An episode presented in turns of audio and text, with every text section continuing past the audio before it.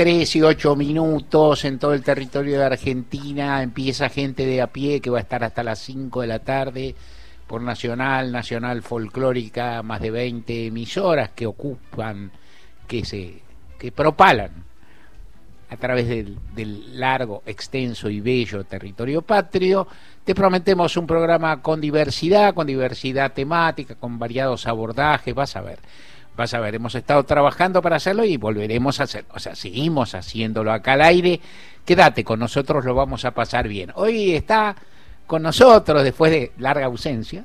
este, vuelve eh, por un rato, pero vuelve a, un, a, su casa. Graciela Almada, te agradecemos un montón, te saludamos. ¿Cómo andás? ¿Qué tal, Mario? Gran gusto volver a verlos. Bueno, Gracias. qué bueno, qué bueno.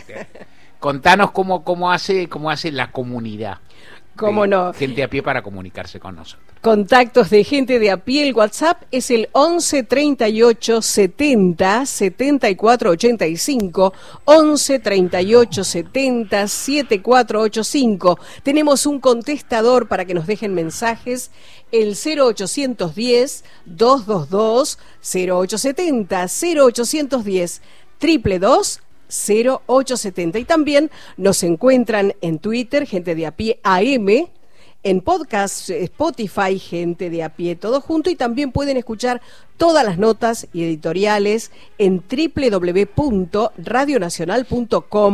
www.radionacional.com.ar. Muy bien, y, como, como se buscó y se busca un candidato de síntesis, también buscamos síntesis de ustedes, 30 segundos en el contestador automático y mensaje de WhatsApp, no los hagas, no, no tenés un límite de extensión rígido, pero tenés uno conceptual, que que no sea muy largo, así lo, así se puede, Graciela lo puede leer íntegro sin necesidad de editarlo y pueden escucharse otros mensajes va a llegar un tropel, una caterva, una caterva de mensajes como diría Víctor Hugo Morales, que aparte, qué bien que dice Víctor Hugo Morales la palabra caterva, que, pasa a ser casi una invectiva. Esa caterva, increíble, ¿no? uno no sabe. Martín Rodríguez, buenas tardes.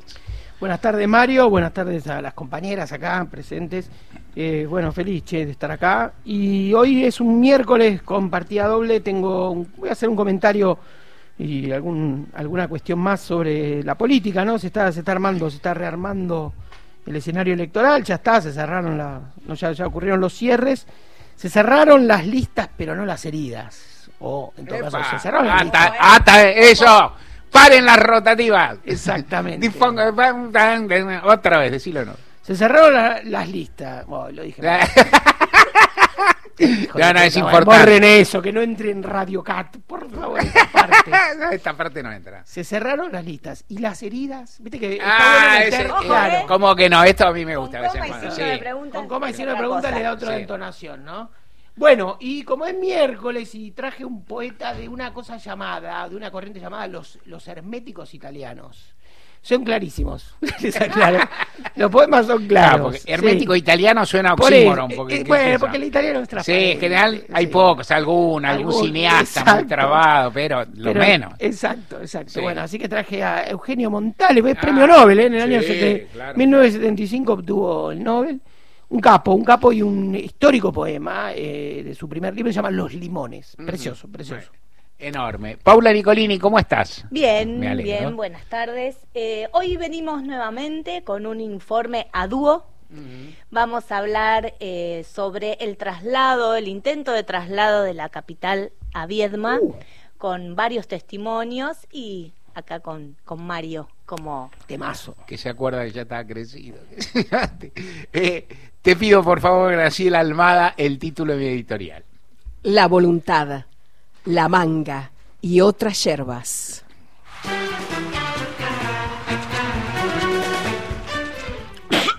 Advertencia.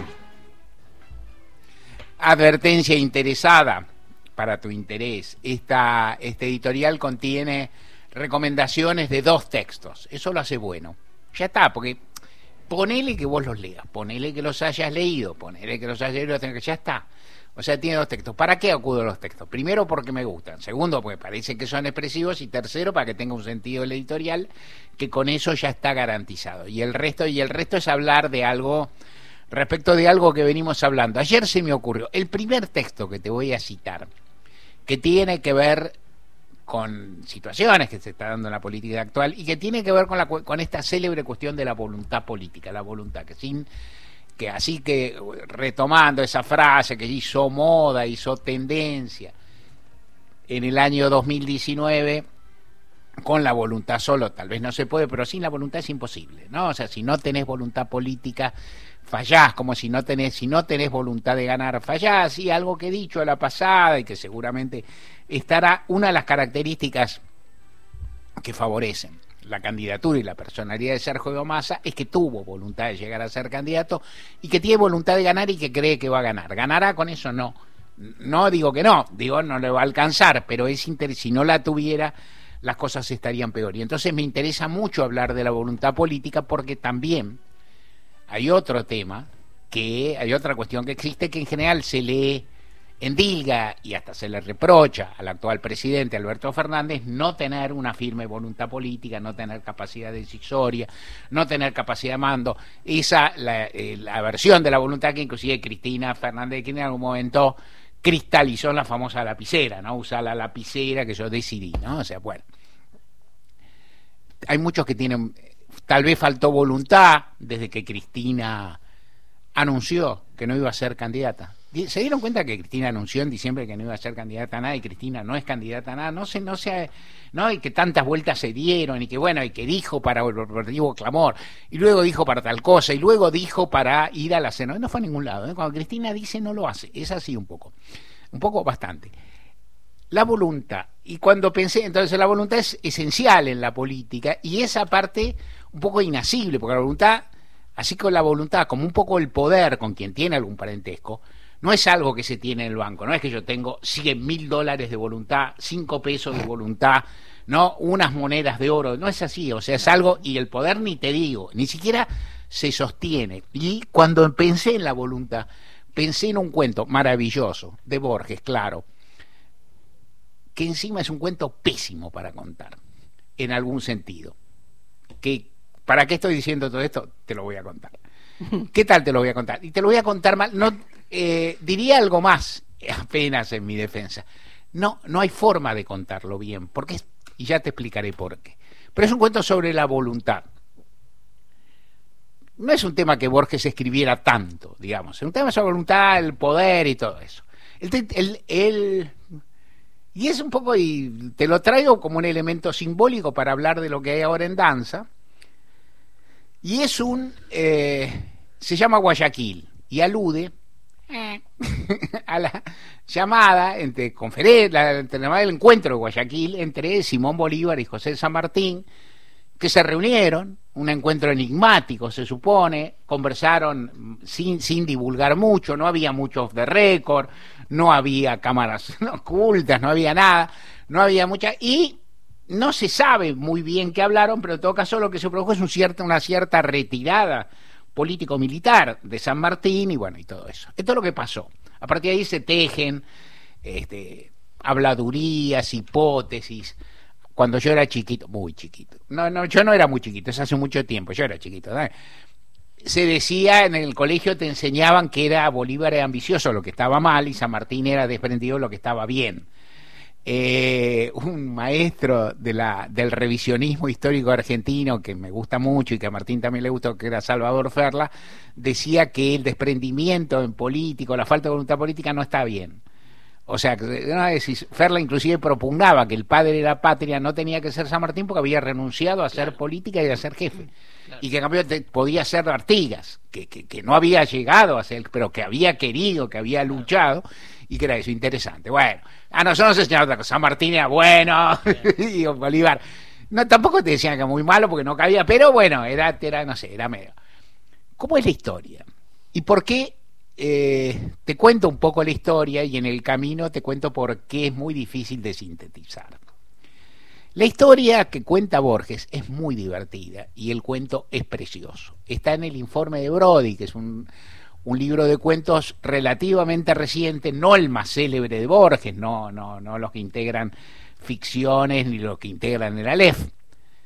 Eh, pero, bueno, este es un libro, hay unos cuentos preciosos. Y entonces, ¿qué es lo que ocurre? Ocurre en el, ya en el relato que hay gente que da encuentran un documento que no se conocía, lo encuentran en los países del Caribe, no me acuerdo si en Venezuela o Colombia da lo mismo, un documento de Bolívar en que Bolívar habla, es una especie de diario, Bolívar sí importa tampoco, en que Bolívar habla de esa entrevista y cuenta, da una versión que nunca se conoció. Esto sucede en el siglo XX, en época de Borges.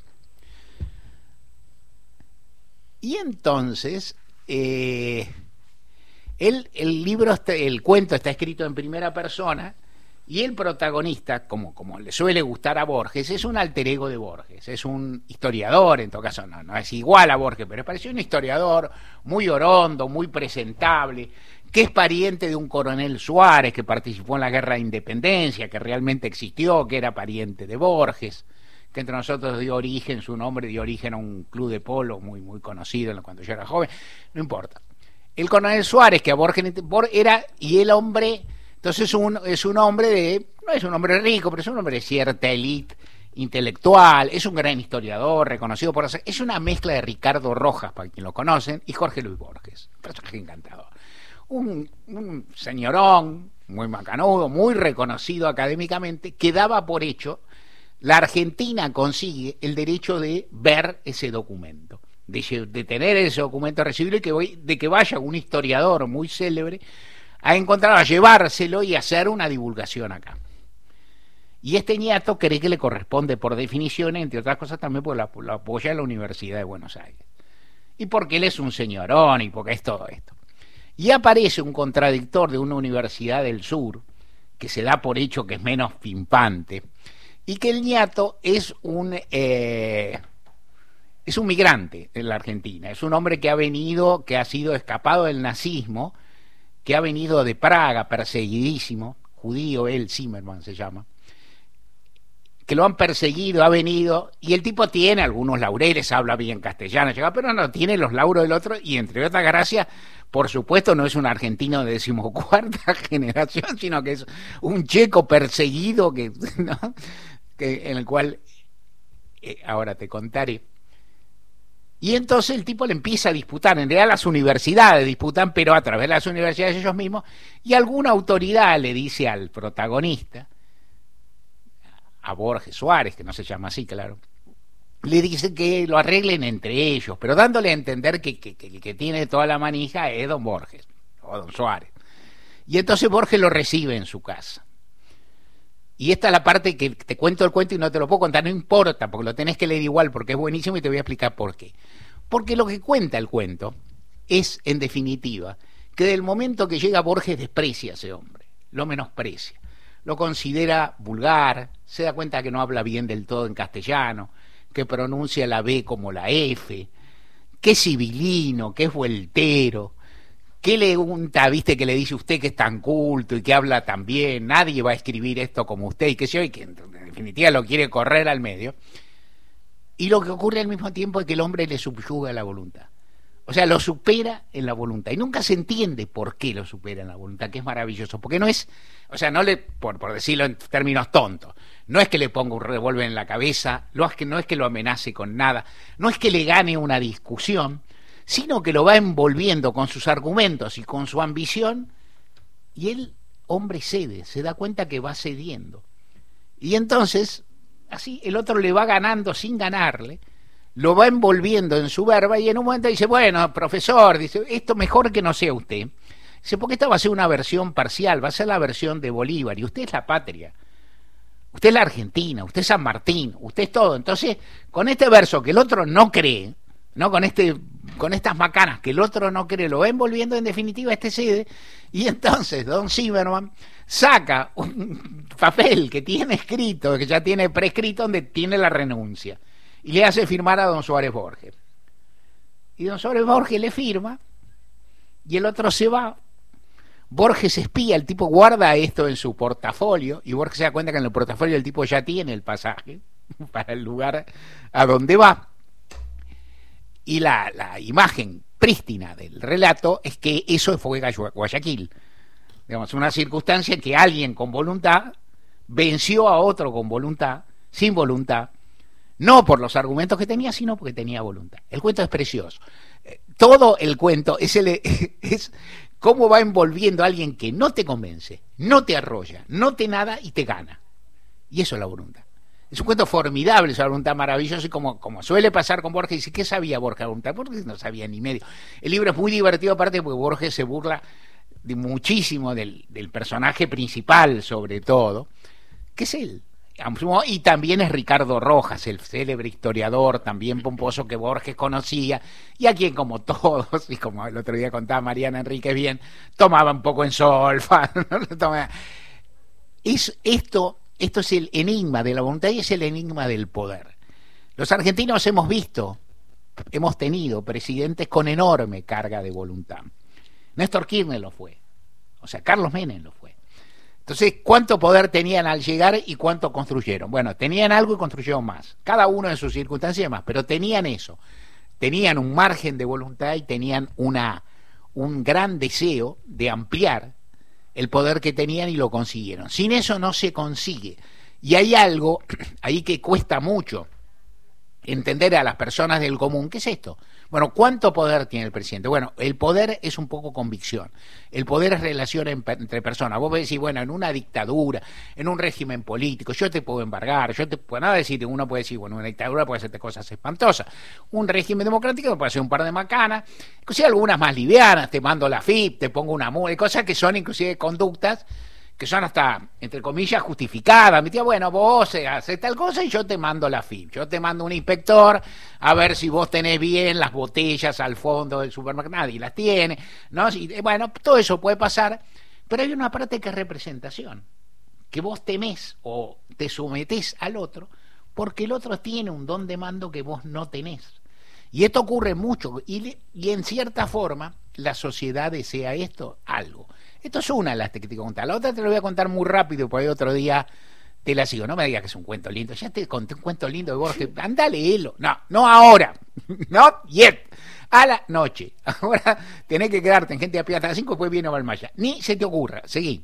Anótalo se llama Guayaquil, es fácil. Se encuentra, aparte, como la obra de Borges en general está desbloqueada, si buscas en internet tranca lo encontrás seguro. O sea que ni, ni poner una moneda. Si querés buscar el informe de Brody y comprarlo, me parece que está muy bien hecho.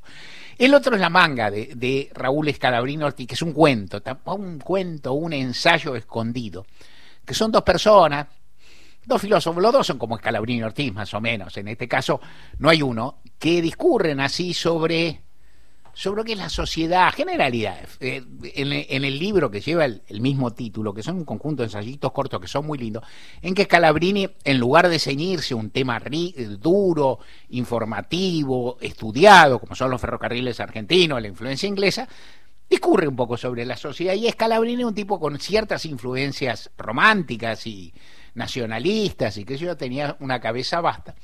Son dos personas que hablan y uno cuenta al otro que vio venir una manga de langosta, que estaba en un lugar abierto, tal vez en un campo o algo así, un lugar, y que vio venir una, y que la manga, vista a la distancia, era una, un, algo así con casi, casi un cuerpo orgánico, coherente, ordenado, que tenía una forma en el espacio y se desplazaba, ¿no? Con absoluta coherencia, que yo que en un momento la manga lo envuelve pues la manga langosta, y entonces el tipo está en un conjunto entre un yo no sé si alguna vez viste algo parecido, yo alguna vez, no tantas, ¿eh?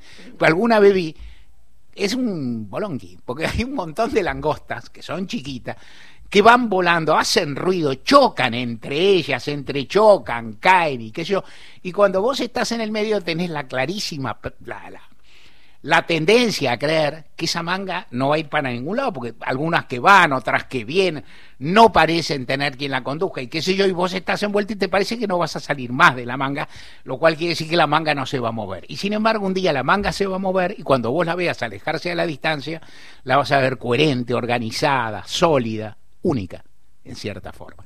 Es una imagen o un esfuerzo de narrar lo que es por ahí los movimientos políticos, o la sociedad misma es una intuición, es una idea, es muy bonita. También se puede leer, che, es cortito, está por ahí suelto también, Escalabrini se engancha en todas partes. Y ahí me parece que alude a algo de lo cual vamos a seguir hablando de acá en más, pero que me gustaría, de momento, este, dejarte ahí esbozado, que es esto que cuando se habla, y yo hablo, ¿eh? y nosotros hablamos y seguiremos hablando, cuando se habla de las listas que hablamos, cuando se habla de las fórmulas que hablamos, cuando se habla de las roscas que hablamos, cuando se habla de la voluntad de los protagonistas si hablamos, lo que no se registra del todo es lo que los que van a votar son la manga. O sea, en definitiva, en algún momento el conjunto social va a votar. En la Argentina van a estar en condiciones de votar aproximadamente 34 millones de personas. Van a votar, número redondo, 80, el 80, el 70 y pico por ciento, 25, 28 millones de personas. Y esas personas van a decidir, y es muy posible que en la Argentina esa decisión no sea caótica. O sea, en la Argentina en general las, votaciones tienen un sentido, una legibilidad es decir, por eso, algo que te va a permitir el día de mañana decir, ah, la gente votó esto. Porque, bueno, porque es así, porque hubo cierta definición, porque en las provincias se votó esto, porque acá de cosa el litoral. Y eso que ese voto no es único, que no se vota igual en Córdoba que en Buenos Aires, ni en las elecciones locales, provinciales, ni en las elecciones nacionales, y sin embargo todo tendrá un sentido. Y esto es todavía lo que para mí falta, hablarle. Entre otras cosas, hablarle, y entre otras cosas, que, es más difícil que hablarle, es escucharla es escuchar a ese conjunto que algo tiene que decir. Y ahí aparece una frase bellísima también que cito de memoria y tendría que citar mejor, porque te cuento que estos textos los volví a leer, pero que de Arturo Jaureche, que dice que la gente siempre quiere cosas y que el político debe desentrañarla y que no siempre la gente sabe exactamente lo que quiere, o sea, o que sabe lo que quiere, pero más o menos que hay cosas que intuye, que hay cosas que anhela, que hay alguna cosa, y que ahí está el rol del político, en encontrarle un rumbo, un sentido, un formato o algo. Esto es lo que me parece que falta. ¿Se entendió más o menos? Espero que sí. En cualquier caso, te recomendé tres textos, no te quejes. El de Jaureche es cortito, es una frase, encuentra en cualquier lado. El de Scalabrini es un, también, es un ensayito corto, y el de Borges es delicioso. Te lo conté mal, más motivo para que lo busques. Gente de a pie hasta las 17. Estás todos los días. La radio pública. Temporada invierno. Nacional. Todos los climas. La radio pública. Los Nacional Noticias. El país en una sola radio.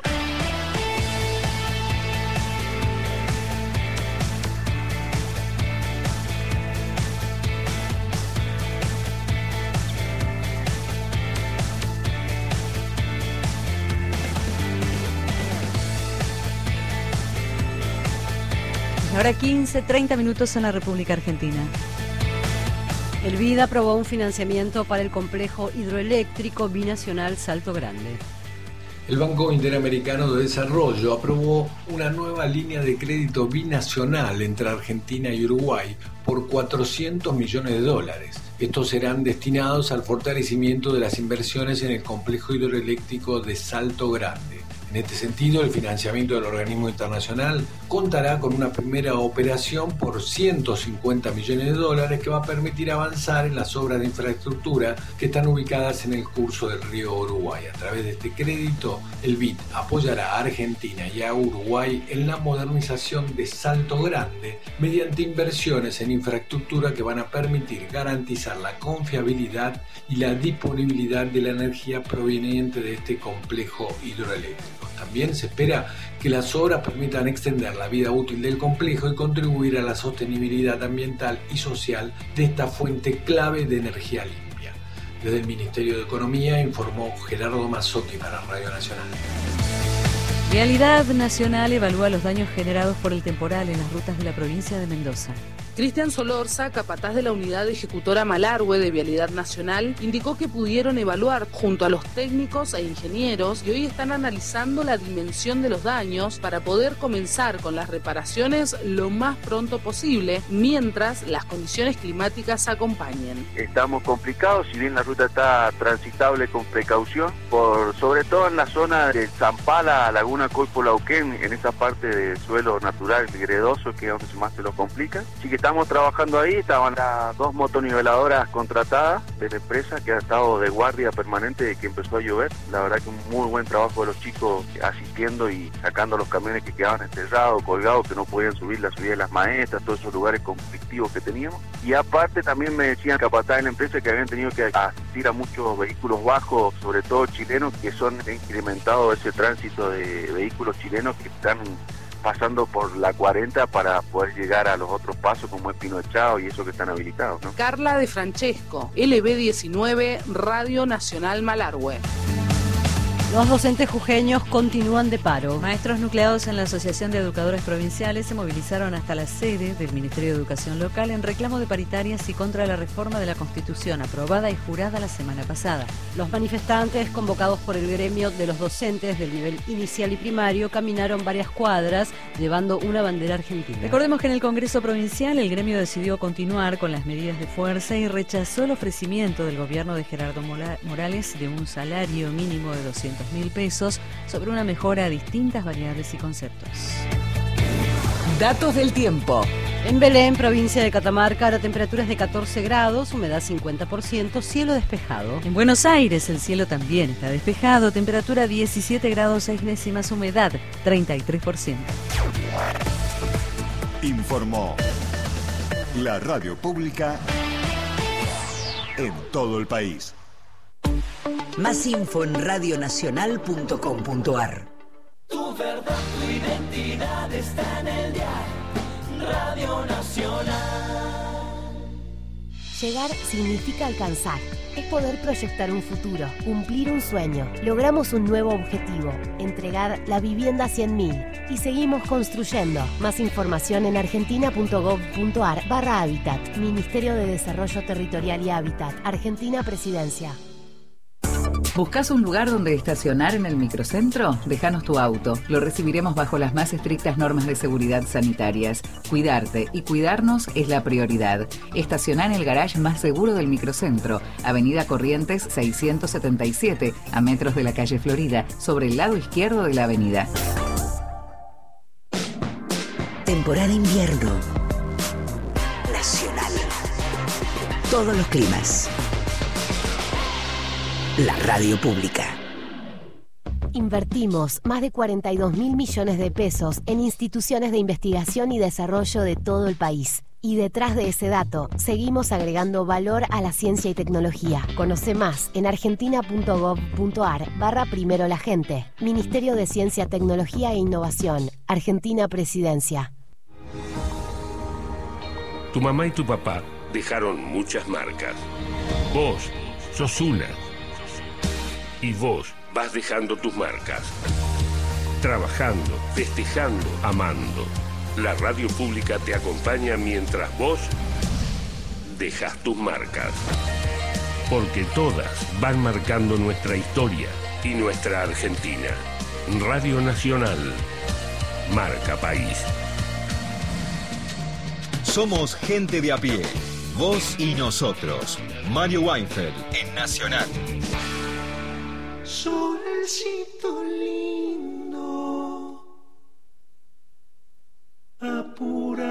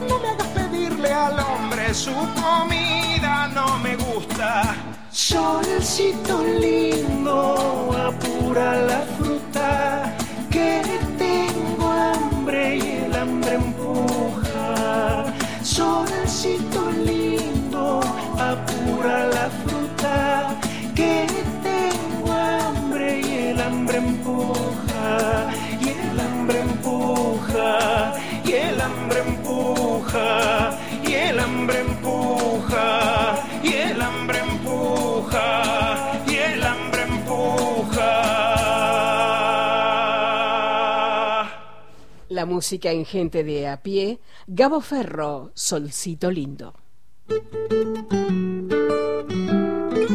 Martín Rodríguez. Bueno, Mario, acá estamos. Eh, como, como decía al principio, vamos, vamos a comentar un poquito y, y tratar de, de- de- de ordenar esta, esta situación, este río revuelto que todavía hay en el oficialismo. El, el- el- el nombre de la columna jugaba un poco con esta idea, ¿no? Es decir, los cierres de listas y, bueno, finalmente la, la oferta electoral de algún modo simplifica y ordena, ¿no? Y bueno, y siempre hay heridos en todos los en todos los frentes electorales donde que se juegan cosas. Bueno, hay heridos, ¿no? Hay hay hay gente que siente que le sacaron una oportunidad o qué sé yo. Eh, pero bueno, la pregunta de- del era se cerraron las listas, cerraron las heridas porque continúa habiendo una dinámica de interna que el otro día, el lunes a la noche, en un acto extraño, porque un acto en Aeroparque, a partir de una, del, de, digamos, del traslado de un, de un avión de los que habían sido utilizados por la Marina, ¿no? los vuelos de la muerte, eh, durante la dictadura, se produjo un discurso donde Cristina hizo una mención, ahora la vamos a escuchar, vamos a escuchar un, cachito que preparó Erika Sotomayor, pero eh, Cristina hizo una mención a la comprensión, ella dijo comprensión de contexto, ya no comprensión de texto, ¿no? Vos decías en tu editorial que en diciembre había hecho el primer aviso, ¿no? Finalmente, bueno, el operativo clamor, las proscripciones y algunas cosas enredaron la situación y abrieron. Siempre los escenarios se abren, se reabren y qué sé yo. Y bueno, finalmente se consumó, Cristina no es candidata. Y ocurrió lo que ocurrió, ¿no? Ocurrió esta especie de candidatura de unidad que pareciera que, tal como también, y ahora vamos a oír, insisto, Cristina lo presentó, eh, pareciera que Massa es el candidato de Massa, en un sentido de hijo de sí mismo, ¿no? Eh, hijo de su propia voluntad, vos lo hablabas de eso. Eh, y un resultado de una suerte de juego de equilibrios tenso, que no terminó de armonizar. Si uno va para atrás, ¿no? hoy, es- hoy es 28 de junio, más o menos, entre pito y flauta, son cuatro años para atrás. Y recuerda el nombramiento de Alberto en el video, cuando fue la, digamos, la consumación de la candidatura y de la fórmula del Frente de Todos, realmente fue diametralmente, y son dos mundos distintos, ¿no? Lo que, lo que había ocurrido. Recuerdo haber hablado con Felipe Solá y que me decía, en ese momento hubo un salto, digamos, de las encuestas, ¿no? Que, que ocho puntos. Decir, casi diría que el peronismo kirchnerista, porque en ese momento creo que ahí ya se nombraba frente de todos, si no me equivoco, Sí. fue un poquito después, pero digamos, el peronismo kirchnerista, antes del video del 18 de mayo, fue un sábado, y después del 18 de mayo, es eh, sal- un salto de ocho puntos. ¿no? Lo, lo vislumbra así que fue efectivamente que se rompe el techo electoral del que tanto se hablaba sobre, sobre todo, digamos, sobre Cristina, y una eh, y un corrimiento de Cristina que era relativo, decir, ella formaba parte de la fórmula y era candidata a vice. Vamos a escuchar entonces eh, qué dijo el otro día en el acto, se presentó con, con Sergio Massa y fue un, discurso, digamos, ella dijo, voy a reponer el contexto y el contexto era este, delicado, escuchemos. Yo quiero referirme también, porque no vivimos en un tupper ni en un termo a nuestra situación, a lo que pasó. Acá somos todos militantes políticos, veo caras, todas conocidas. Y seguramente hay un proceso electoral en marcha, se va a elegir nuevamente presidente de la República o presidenta de la República Argentina. Y el viernes, y esto quiero dirigirme a los militantes fundamentalmente también, y a los ciudadanos y ciudadanas también, deben haber visto con sorpresa de repente, veo cabecitas que me hacen así, mucha sorpresa, ¿no? Sí, sí, claro. ¿Cómo no va a haber sorpresa si durante un año y medio nos tuvieron batiendo el parche con paso, paso, paso, paso y la democratización del peronismo? Vamos, vamos. Que soy peronista, de muy joven, el presidente de la nación y presidente de nuestro partido se embanderó en hacer paso. Y hasta el viernes, yo les dije a ustedes varias veces lo de la comprensión de texto, ¿no? Quiero que entiendan también la comprensión de contexto. Hay comprensión de texto cuando uno lee y hay comprensión de contexto cuando uno mira la sociedad y el momento político en el que está. No era capricho, era la necesidad de poder articular lo más inteligentemente posible. Un desafío muy grande. Sin embargo, hasta el pasado día viernes, no estoy hablando de 24 días antes del cierre de listas, 24 días antes, hasta el, viernes. Horas, 24 horas, 24 horas, muy bien la corrección, ¿ves que yo también me equivoco y lo admito? Bien, 24 horas. 24 horas. Teníamos a la ministra de Desarrollo Social de nuestro gobierno planteándole elecciones internas al gobernador de la provincia de Buenos Aires. Esta era la situación y teníamos a nuestro embajador en Brasil con todo el derecho del mundo. No estoy hablando de que no tengan derecho, estoy hablando de las consecuencias de esto para presidente. Bueno, esta era una parte, ¿no? Una parte de ese, de ese discurso que fue, quiero decir, que, que tuvo algunos eh, nombramientos así explícitos como el del presidente, algunas sugerencias también sobre alguna figura de lo que digamos se llama el albertismo, también algún tironcito de oreja más por abajo hacia Axel Kisilov, ¿no? Se decía que Kisilov se mostraba reacio a una candidatura, digamos, hasta donde uno sabe la candidatura no había sido, o, esa posibilidad no había sido presentada explícitamente por Cristina, sino que había ocurrido por otro lado, digamos por el lado de Máximo, que tiene un rol importante en la provincia de Buenos Aires y que también tiene una relación muy tensa, pues se sabe eso, con el propio Kisilov, ¿no? Hay como una especie de competencia interna, ¿no? De esa, de esa relación. Y bueno, se fueron, es decir, Cristina fue presentando como todo esos momentos donde la política, y que Cristina suele hacer, muestra un poco con qué se hace, ¿no? Entonces, si bueno, vengan a la fábrica de salchichas y voy a contar con qué se hace la salchicha, ¿no? Sería como la metáfora brutal de esta, de esta, de esta impresión. Eh, y, entonces la sensación que, queda frente a esto es como que el, frente cerró con la herida adentro, ¿no? que a veces cuando vos te, te cosen y te dejan una cosa adentro puede ser problemático. ¿no? Fue muy distinto en el, en el lanzamiento del Frente de Todos y ahí lo, recordábamos recién, por lo menos de lo que era el clima social. Si bien, como quedó demostrado tiempo después, muchas cosas en esa imagen no estaban saldadas y muchas cosas incluso ¿no? digamos, en la propia dinámica se fueron reabriendo, ¿no? Si había diferencias, si el presidente dijo tal o cual cosa sobre la sobre el, digamos la corrida del dólar, sobre si las campañas se, hicieron como se hicieron hasta agosto, como se hicieron hasta octubre, una serie de cosas que fueron mostrando entre telones y los que vivimos de pispear la política sabíamos que en 2019 entre agosto y octubre hubo algunas diferencias, incluso los búnker, climas distintos, etcétera. La figura de Massa en, el año 19 también era importante y era decisiva, aunque no ocupó un lugar preponderante. Fue candidato, creo que a diputado en ese momento en la lista de Kisilov. Massa había obtenido, si no me equivoco, cinco o seis puntos en las elecciones del 2017, es decir, su, su performance electoral había caído muchísimo. Massa venía de ganar en 2013, de sacar 20 puntos en 2015 y de 5 puntos o 6 puntos, pongamos, más o menos, en 2017, es decir, venía en caída. Sí, en 2015 Pero- aparte votos Sí. nacionales y en 2017 votos, y votos provinciales, totalmente, que es de donde él es, ¿no? claro. en, su, en su propio distrito. En 2015 da para otra cosa, pero a mí me parece que lo que había planteado incluso con Telazote y con Córdoba Claro. tenía como algo interesante y era una especie de tercero que corría de atrás a las dos candidaturas más potentes que la de Scioli y Macri.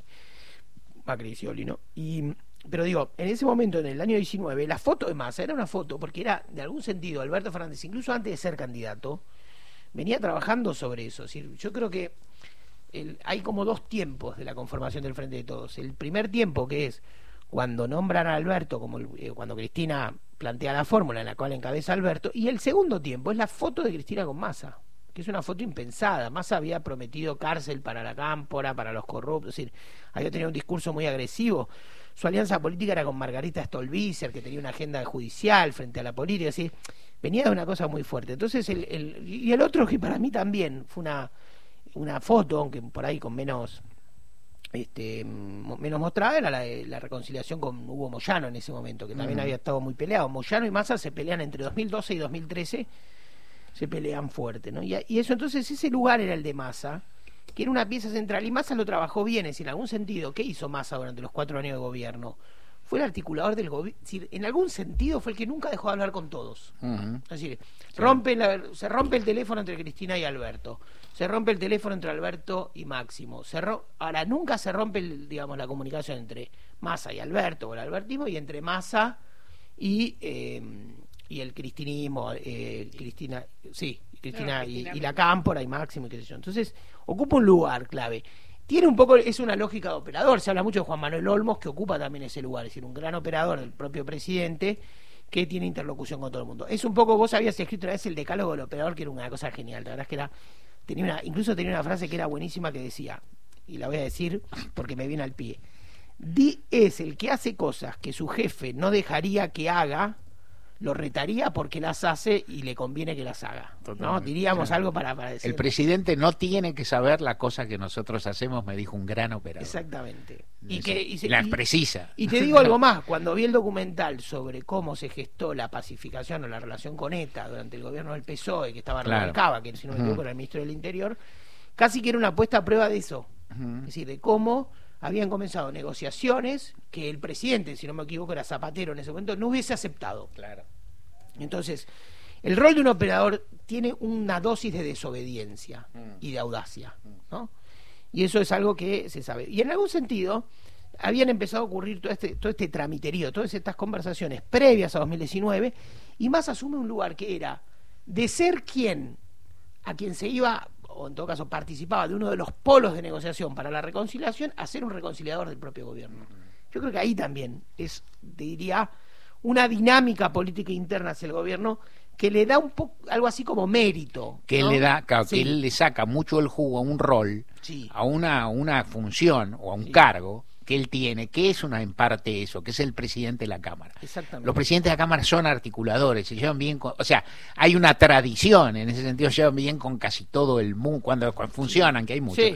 Son un poco negociadores con los grandes, con los chicos, que ellos distribuyen, aunque tienen una pertenencia, por cierto, y también tienen una pertenencia partidaria, pero saben, y más eso lo manejó muy bien en lo táctico general Sí. y en lo discursivo, aparte porque es, esa, eh, porque bueno, el tipo es chicanero, es ingenioso, es seductor, lo manejó bárbaro, Sí. eso fue lo digo yo que no, no me fascino especialmente con él, pero eso lo manejó muy bien y para adentro también lo supo manejar, tuvo, se su- supo mantener eso, un nivel de confianza entre gente que está desconfiada y enojada. Exactamente. Luego se habla, eh, una de las de los grandes también, voy, voy, voy cerrando porque, pero una de las cosas de las líneas era el plan maes- que era, me parece que había algo en el tono de Cristina y en, y en cierta dosis de enojo de Cristina que era la discusión sobre la interpretación del decir, Claro. ¿Quién se lo llevó? ¿no?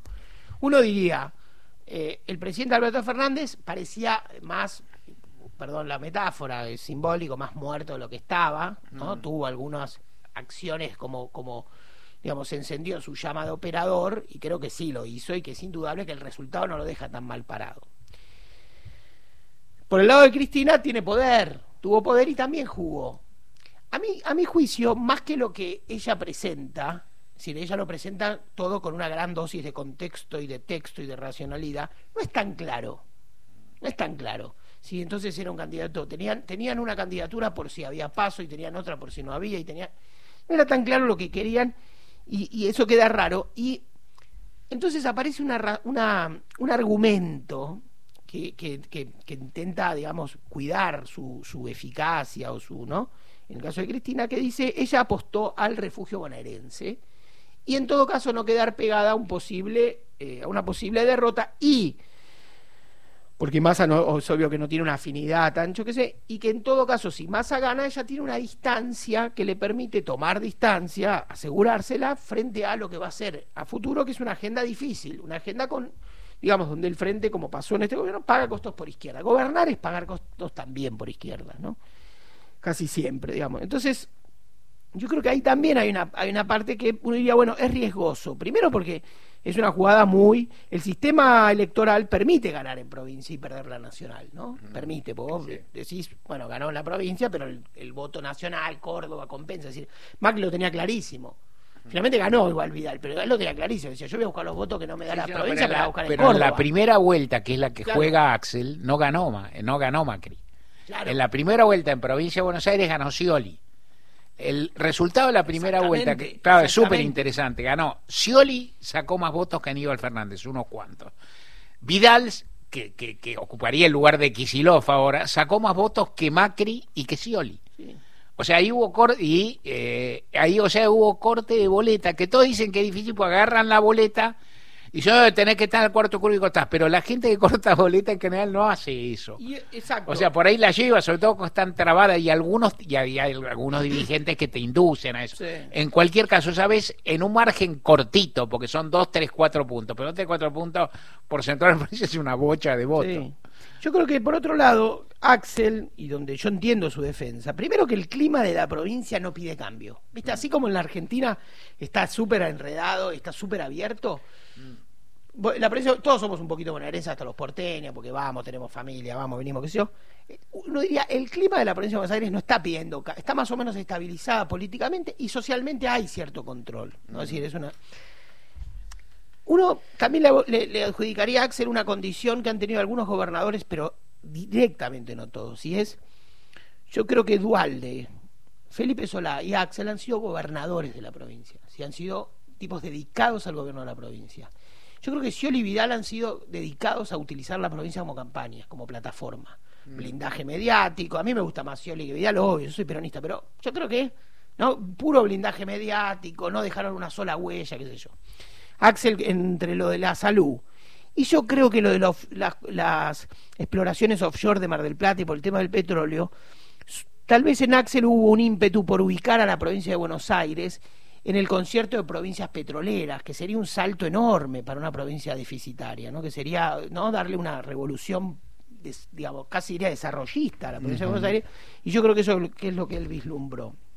La pregunta, y la dejo para el final, con esto cierro, es, en el caso de... y tuvo varias puntas esta columna, pero quiero cerrar acá. buena, eh, en el caso de que Axel gane, él pudo gobernar así, y un poco diríamos, porque también tuvo un poquito de canilla libre presupuestaria.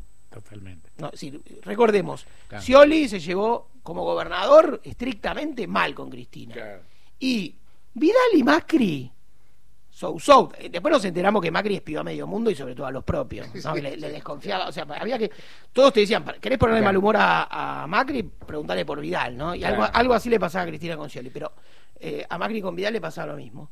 En este caso hubo una relación públicamente correcta entre Alberto y Kisilov, por lo menos públicamente, y, un vínculo muy aceitado en términos presupuestarios. ¿Qué pasaría en un futuro gobierno no propio, estrictamente propio, con un gobernador como Kisilov, como dicen en la jerga, que le pisarían la manguera? Martín Rodríguez. Gente de a pie. Hasta las 17. Encontrá los podcasts de la radio en nuestra web, radionacional.com.ar. Estás a un clic de escucharlos. Nacional, la radio pública. La Ley 27.610 reconoce el derecho de las mujeres y otras personas gestantes a acceder a la interrupción del embarazo hasta la semana 14 de gestación inclusive. Los procedimientos son gratuitos, seguros y confidenciales en todo el territorio nacional. Pueden realizarse en el Servicio Público de Salud o a través de las obras sociales y entidades de medicina prepaga. Impedir el acceso a la interrupción voluntaria del embarazo es violencia contra la libertad reproductiva. Ante consultas u obstáculos para acceder a la práctica, podés asesorarte llamando al 0800-222-3444 del Ministerio de Salud de la Nación o a la línea 144. Decidir es tu derecho. Decidir es tu derecho. Ministerio de las Mujeres, Géneros y Diversidad de la Nación. Junto a RTA, Radio y Televisión Argentina. 144, la línea gratuita de contención, información y asesoramiento para mujeres en situación de violencia en sus diferentes formas. 144, en todo el país, los 365 días del año. Grandes hábitos. Separar los residuos y dejar los reciclables limpios y secos dentro del contenedor verde son pequeños hábitos que podemos sumar para empezar a generar grandes cambios. Juntos podemos construir un futuro mejor. Conoce más en buenosaires.gov.ar barra Ciudad Verde. Brazos abiertos. Buenos Aires Ciudad. Miércoles. Todos los días, Nacional. La radio pública. Los temas centrales del día están en Gente de a pie. Mario Weinfeld en la radio pública. Hola, cumpas de la Patria Grande, soy Fernando de Rosario. No sé por qué tanto conflicto si un frente son un compendio de voluntades con un objetivo en común. Pero si ganan los otros, nos van a perseguir. Y si puede ser el tema ayer de Daniel Melingo. Muy bien, y los oyentes tienen que dejarnos los pedidos para los temas musicales para mañana, ¿eh? Así porque es. musicalizan, por supuesto. Agradecemos al 11 38 70 74 85 los mensajes de Manuela de Campana, una oyente de muchos años que nos saluda, Elsa desde Córdoba también y Raquel de Villa Crespo. Y dos de ellas nos pedían, bueno, referencias del cuento que, que comentaste al principio, Claro. estaban atentamente escuchándote, así que tomaron nota de ese dato que dabas.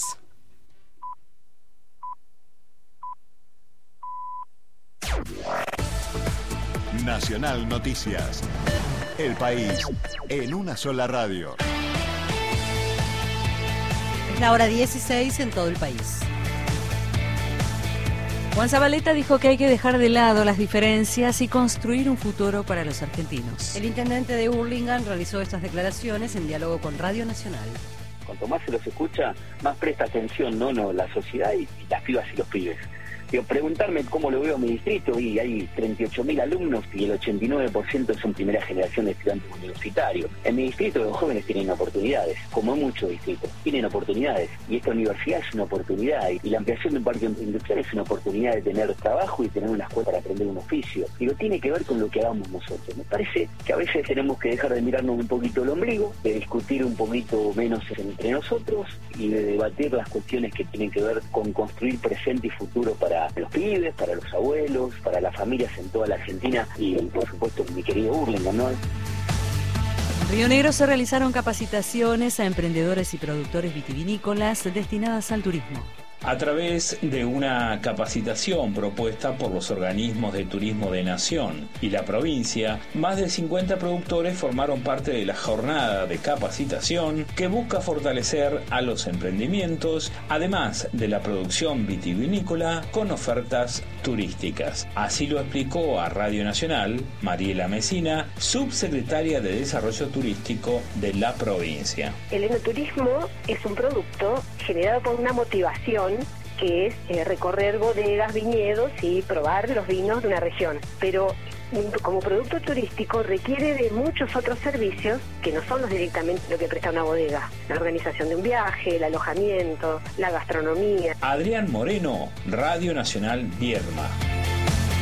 Deportes. La información con Dani Corujo. Bien, vamos a hablar de básquet del Mundial Sub-19 que se está desarrollando en Hungría. Argentina eliminó a Brasil 87 a 85 y pasa a los cuartos de final. El equipo argentino irá por un lugar en las semis ante España el próximo viernes. Datos del tiempo. En Puerto Argentino, Islas Malvinas, temperatura 1 grado, humedad 72%, cielo nublado. En Buenos Aires la temperatura es de 17 grados 6 décimas, humedad 35%, el cielo está despejado. Informó la radio pública en todo el país. Más info en radionacional.com.ar. Tu verdad, tu identidad está en el diario Radio Nacional. Pasó otra hora en la Argentina. Seguís con la radio pública. Nacional. A toda hora. Mario Weinfeld y un gran equipo hacen Gente de a pie por Nacional, la radio pública.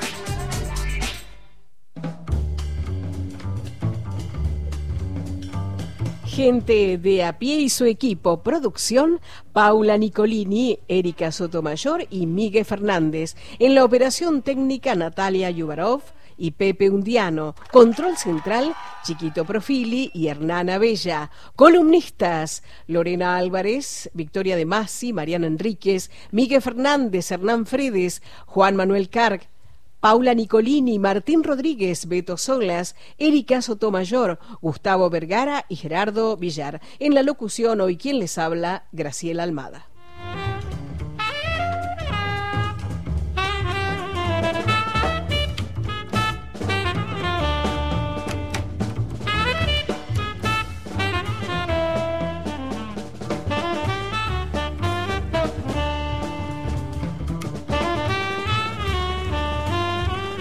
La música pedida por los oyentes, recordamos que nos pueden llamar al 11 38 70 7485, mensajes de texto, nuestro WhatsApp, o nos pueden dejar un mensaje en el 0810 222 0870 para programar la música para mañana.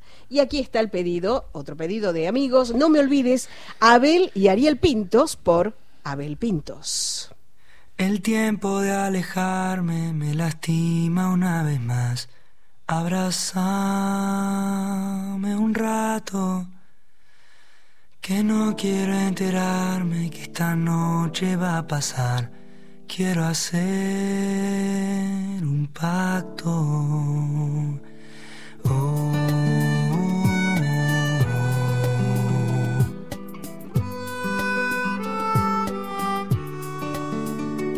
Seguro se encuentre quien te quiera de verdad, pero no me olvides. Yo voy a estar muy lejos, te lo pido por piedad, nena. No me olvides. Si cada despedida es una roca sobre el mar, en este corazón hay muchas piedras. No arrepentirme de decirte la verdad. Cambiaste con tu amor mi vida entera. El tiempo de alejarme me lastima una vez más. Abrázame un rato. Que no quiero enterarme que esta noche va a pasar. Quiero hacer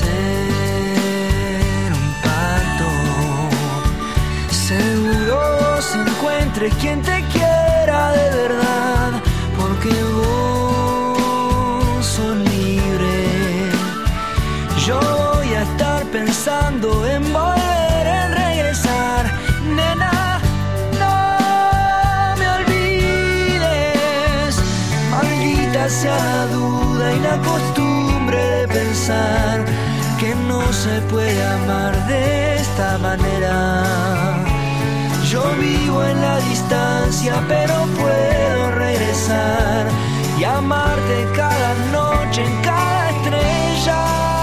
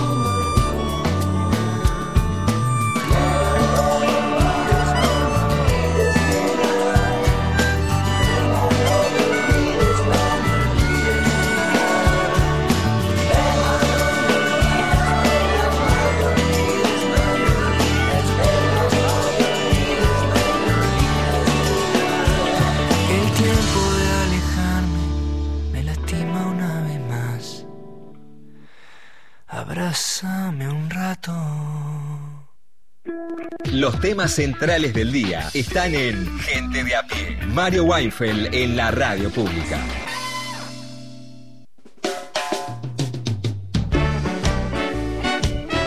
Bueno, el que tiene voluntad política hoy por hoy es Sergio Massa. Eh, no viene del peronismo, por supuesto, esto no es novedad. Pero Perón hablaba de no ser sectario ni excluyente.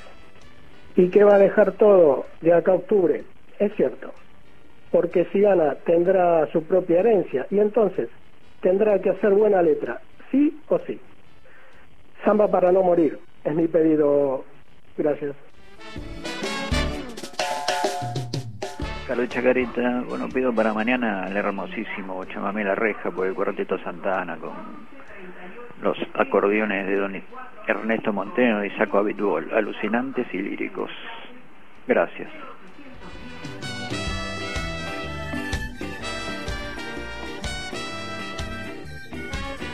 Martín Rodríguez con un poema bajo el brazo, a ver. Bueno, el un poema un bajo el poeta. brazo, un poeta, en fin, las cosas de la vida. Eh, traje a Eugenio Montale, es un poeta italiano, eh, perteneciente a una, una corriente, él, eh, Garetti, Quasimodo, esos nombres, ¿no? Qué apellido, Dios mío. Parecen pasta italiana, ¿no? este, los grandes poetas del siglo, del siglo XX italiano. Y elegí un poema que va a leer ahora la compañera, Graciela, eh, que se llama Los Limones, que es el primer libro de, él, es de 1925, de los primeros años. La vida de Eugenio Montale es una vida de alguien, por ejemplo, que vivió muchos años en Florencia, una vida florentina, una vida preciosa. Imagínate eso, ¿no? O sea, yo amo todo, amo mi país, los paisajes argentinos son este, elocuentes, preciosos, cada provincia es un mundo, digamos, no, no quiero hacerlo, pero, pero me pierdo. Yo juro por, por mis hijos, fue una sola vez a Florencia, que me, estaba con, con la familia, viste, que fuimos, viste, juntando moneda tras moneda, éramos, viste, un, un familión. Y, y- y tenía un- a mi hijo Manuel, que era chiquitito, qué sé yo todavía, y, y me- en ese puente me detuve y así como a veces a uno le ha pasado, por ejemplo, en, frente a una geografía, ¿no? Por ejemplo, a mí me pasó mucho con las cataratas. Ajá. me resulta un lugar deslumbrante. El mar, ¿no? Hay, hay una, una costa ahí en, en Chubut, donde se ven las ballenas que también, ¿no? Que son esos momentos donde te sentís superado y ojalá siempre fuera así, ¿no? Por, por la naturaleza, por su elocuencia. Bueno, pero esta vez me sentí superado por una ciudad, pero superado en el sentido de la belleza.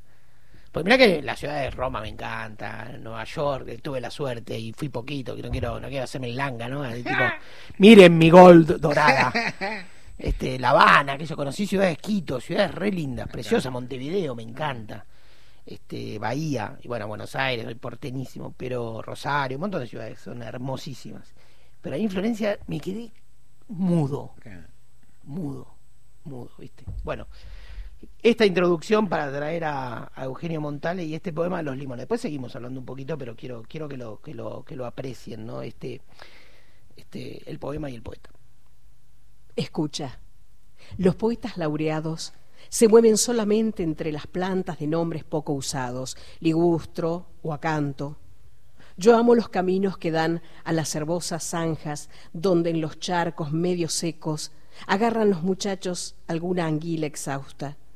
Los senderos que siguen los ribazos bajan entre peñascos de la caña y llegan a los huertos entre los limoneros. Mejor si la algazara de los pájaros engulle por el azul y que se apaga, más claro se oye el susurro de las ramas amigas en el aire que casi no se mueve. Y los sentidos de este olor que no sabe despegarse de la tierra y llueve en el pecho como una dulzura inquieta. Aquí de las entretenidas pasiones milagrosamente calla la guerra.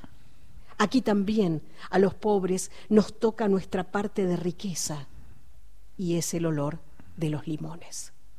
¿Ves? En este silencio en que las cosas se abandonan y próximas parecen traicionar su último secreto, a veces uno espera descubrir un error en la natura, el punto muerto del mundo el eslabón que cede, el hilo a desenredar que finalmente nos lleve al centro de una verdad. La mirada escudriña alrededor, la mente indaga, acuerda, desune en el perfume que desborda cuando más languidece el día. Son los silencios en los que se ve en cada sombra humana que se aleja alguna turbada divinidad.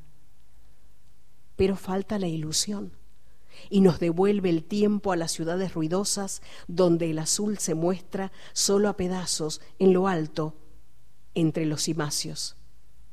La lluvia fatiga la tierra.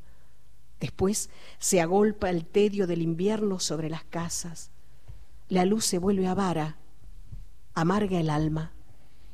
Cuando un día, por un mal cerrado portal, entre los árboles de un patio, se nos muestra el amarillo de los limones y el hielo del corazón se derrite y en el pecho nos vierten sus canciones, las trompetas de oro de la soloridad. Bueno, hermoso, hermoso, ¿no? Este, me, me, asombra que al poeta, eh, este poema publicó eh, en el libro Hueso de Gibia de los años 20, le molesten las ciudades ruidosas, ¿no? viste que le tapan el cielo, digo, en los años 20, o sea, hace 100 años, imagínate ahora, viviendo en esta ciudad que el intendente nuestro le entra el permiso de obra como yo la tira de asado, te digo, ¿no? Entonces, digo, todos los días se pierde un pedazo de cielo. Claro. Y es así. Bueno, así son las ciudades, ¿no? He, visto que además no, tampoco es una exclusividad porteña, te digo. Eh, y bueno, y era este este poema precioso, es un poema sobre un sobre un limonero, un árbol chiquito, un árbol muy muy particular, un árbol muy perfumado. Es lindo el limonero, ¿no? Hay, si, si, un día hicieras la, la, gran Mariana Fossati, contaras poemas sobre el limón. sí, no, no. Es decir, hay una. Después, después cometemos ahora. ahora tenés a Saer, ¿no? Y el sí, Saer, el limonero real, claro. Y hay un... Otro poeta santafesino, Hugo Padeletti, que le vamos a traer oh. también, que tiene también, va hacia, también de origen italiano, y, tiene ¿no? un camino hacia, hacia los limones, ¿no? que es una, una, fruta fantástica, extrañísima, ¿no? porque no se come. La única fruta que no se come en un punto. Eh, se puede comer Sí, se puede petear un poquito. Se, yo le pongo a todo. Aclaro que hasta la sopa. O sea, yo, le, yo le echo un chorro de limón al vino, le echo un chorro de limón a cualquier cosa. Claro. Pero bueno, salvo a la leche creo que le echo a todo. Pero bueno, es, es, absolutamente misterioso, es muy perfumado.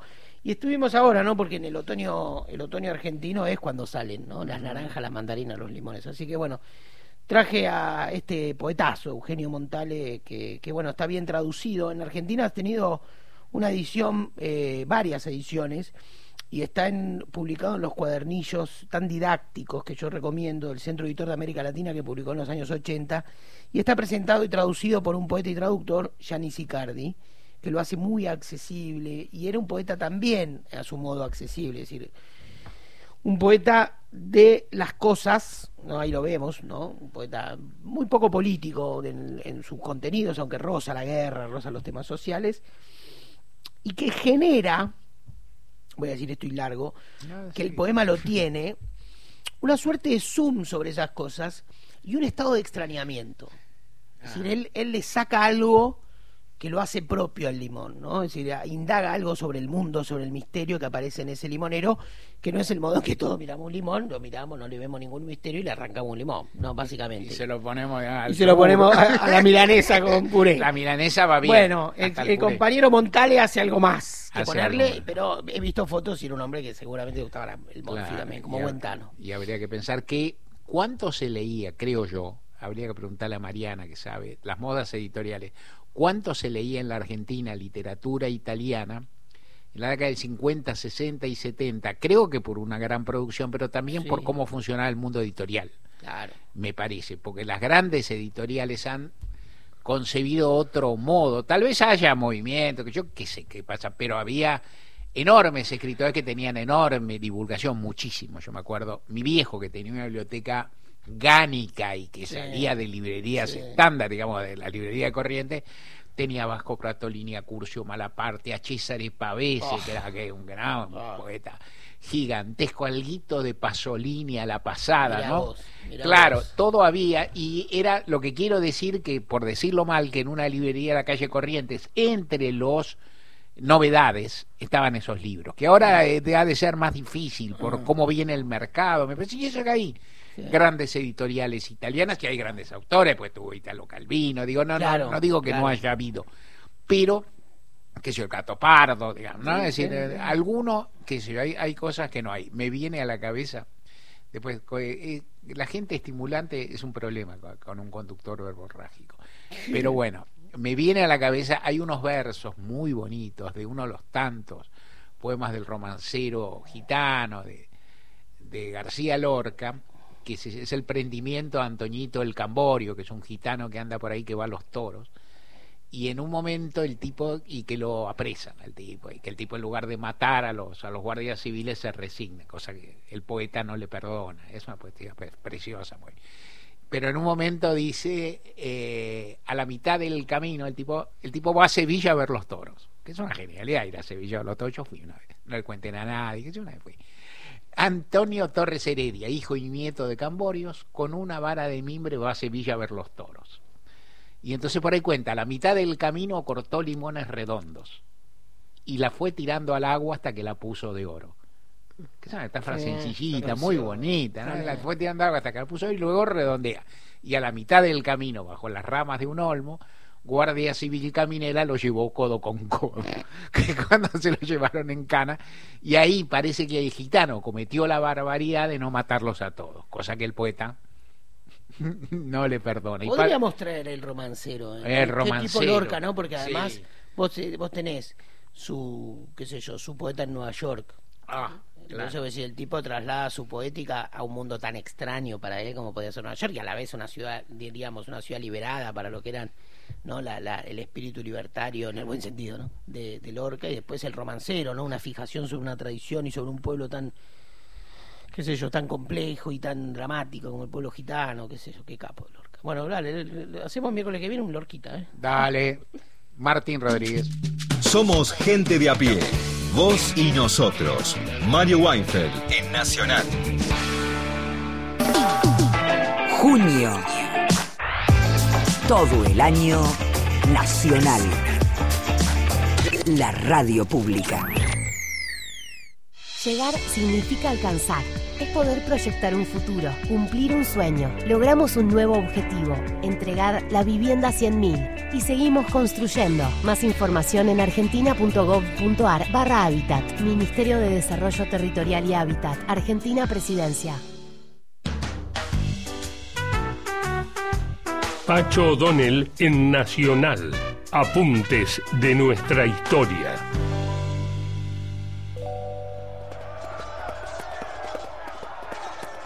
Los años de anarquía y guerras fratricidas que se extendieron a lo largo de gran parte del siglo XIX en nuestra patria fueron de una extremada crueldad. Unitarios y federales saqueaban, torturaban, degollaban, empalaban. Ambos bandos hicieron una guerra sin prisioneros.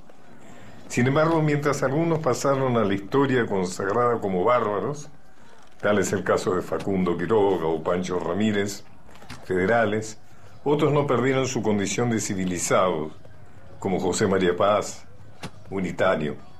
Pero Domingo Arrieta, que fuera oficial de paz en la campaña de la Sierra, cuenta en su memoria de un soldado. Mata aquí, mata allá, mata acullá, mata en todas partes.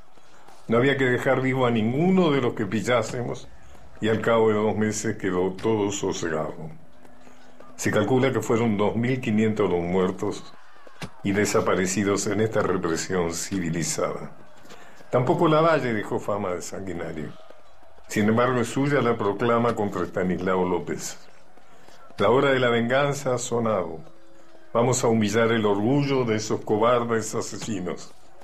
Se engañarían los bárbaros y en su desesperación imploran nuestra clemencia. Es preciso degollarlos a todos. Purguemos a la sociedad de esos monstruos. Muerte, muerte sin piedad. También del mismo Lavalle.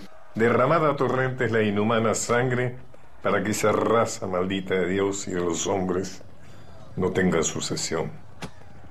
Quien no puede quedar afuera de esta lista es Domingo Faustino Sarmiento, a quien se parcializa justificadamente enalteciendo su vocación educativa. Pero en sus instrucciones a la Madrid, en 1840, escribe, es preciso emplear el terror para triunfar. Debe darse muerte a todos los prisioneros y a todos los enemigos. Todos los medios de obrar son buenos y deben emplearse sin vacilación alguno, imitando a los jacobinos de la época de Robespierre, también del mismo Sarmiento. A los que no reconozcan a Paz, que era el jefe de la Liga Unitaria, debiera mandarlos a ahorcar y no fusilar o degollar. Este es el medio de imponer en los ánimos mayor idea de la autoridad. Confieso que no sé por qué ahorcar era más denigrante que fusilar o degollar. Volvé a escuchar estos apuntes de nuestra historia por Pacho O'Donnell en www.radionacional.com.ar. Todas las tardes, de 15 a 17, gente de a pie, Mario Weinfeld, en la radio pública.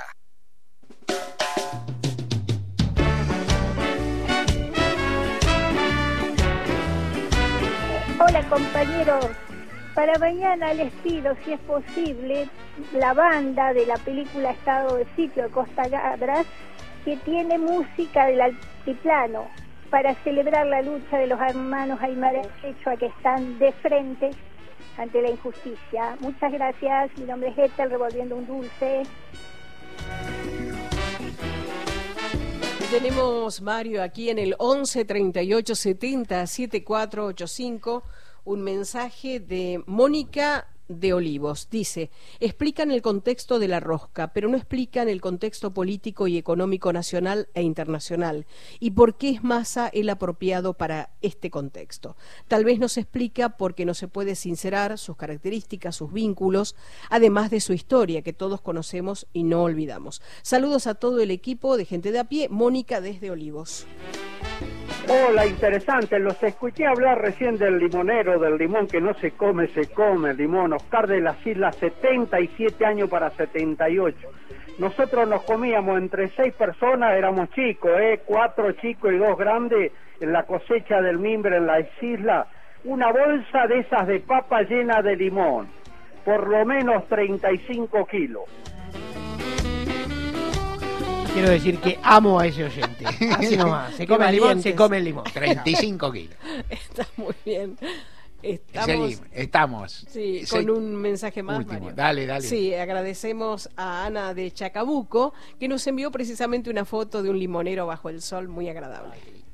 La cuestión del contexto y un pequeño comentario, otra cosa, un pequeño anuncio de Martín Rodríguez. La cuestión del contexto. El contexto es complejo, lo que se tiene, y lo hablamos a hablar, lo hemos hablado y lo volvemos a hablar.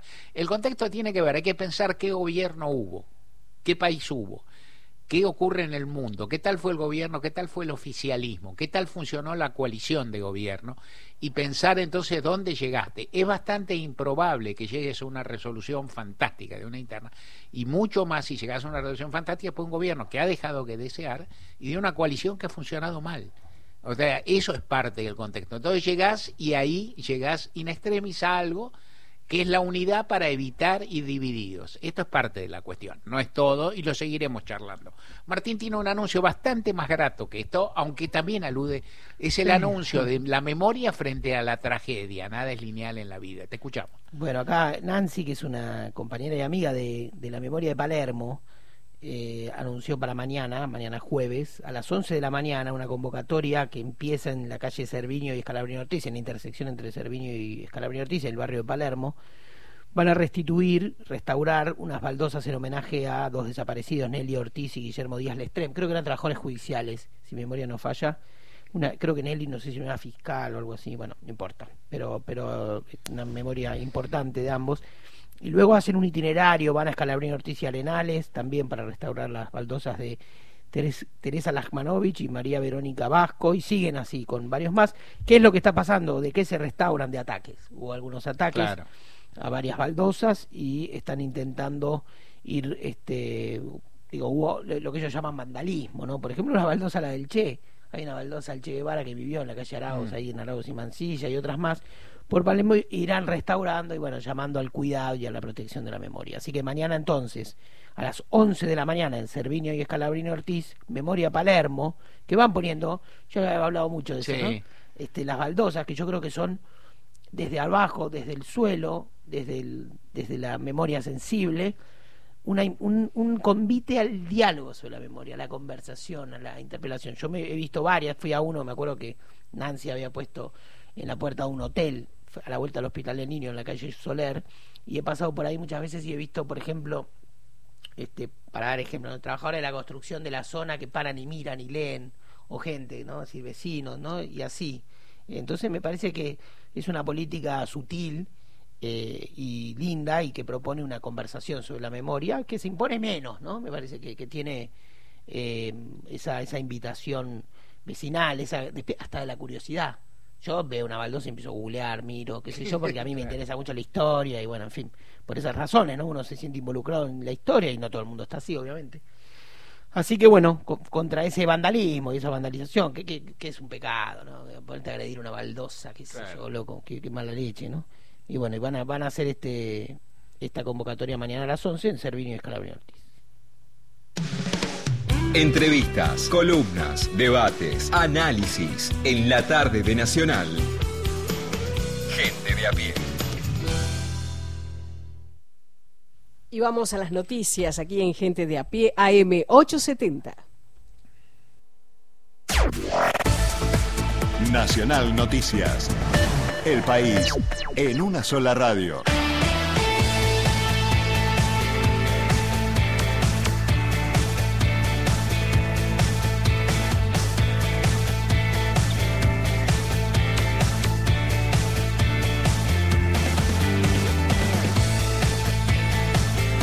Hora 16, 30 minutos en la República Argentina. Creció la actividad industrial de la provincia de Buenos Aires. La industria bonaerense creció 5,8% durante el mes de marzo y de esta manera el primer trimestre de 2023 redondeó un nivel de actividad industrial que se situó 11,2% por encima del registro equivalente de 2019. Los datos fueron publicados por el ministro de Hacienda y Finanzas de la provincia de Buenos Aires, Pablo López, quien manifestó que el sector sigue dando muestras de su valor diferencial, especialmente en el marco de la adversidad que atraviesa la actividad primaria producto de la sequía. Y agregó, la industria bonaerense es el pilar del derecho al futuro. Entre los bloques industriales de mayor crecimiento interanual se encuentran refinación de petróleo, vehículos automotores y máquinas y equipos, y también sobresale la industria de alimentos y bebidas. Hay que decir además que la industria de la provincia de Buenos Aires registró un crecimiento en 24 de los últimos 25 meses. Desde la capital bonaerense informó Fernanda Germanier para Radio Nacional. En la ciudad de Buenos Aires aumentó el número de personas en situación de calle. Llegó el invierno y en Buenos Aires se registra un incremento de más del 30% de personas en situación de calle en comparación al año pasado. Sebastián Ferrero, de la Asociación Civil No Seas Pavote, cuenta cómo se organiza el trabajo en contención por estas horas. Vamos al encuentro de las personas en calle, en la calle, todos los martes y miércoles en la plaza de Temperley, donde compartimos la cena a las 20 horas. Y los días jueves lo hacemos en Ruta 4, o Camino de Cintura, entre la rotonda de Firestone y la calle CI, que acompañamos y compartimos la cena con las trabajadoras sexuales y las diversidades en particular. ¿De qué manera colaborar? Y bien puede ser donando tiempo y poniendo el cuerpo en el acompañamiento que es integral. Bueno, pensamos a las personas que están en calle solamente como un problema habitacional, porque si no sería fácil la solución, ¿no? Conseguir casas o armar un edificio y se entrarían todas las personas, pero sino que es una- un problema que es integral. Informó Penélope Moro para Radio Nacional.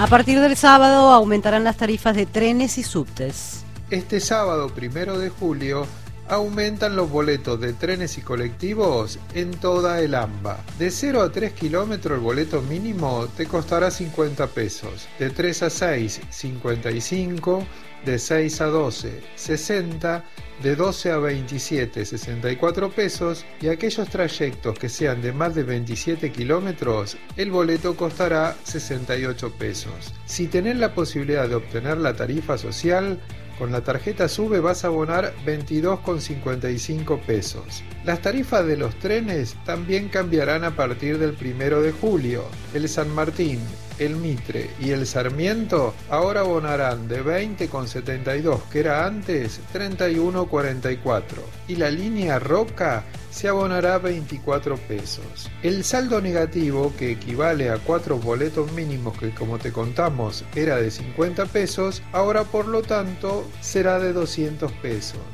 Informó Fabián Vázquez. Datos del tiempo. En el Bolsón, provincia de Río Negro, temperatura 6 grados, humedad 91%, cielo nublado. En Buenos Aires la temperatura es de 17 grados 2 décimas, humedad 33%, cielo despejado.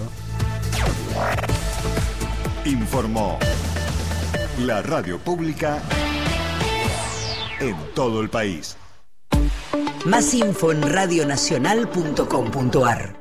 Tu verdad, tu identidad está en el diario Radio Nacional.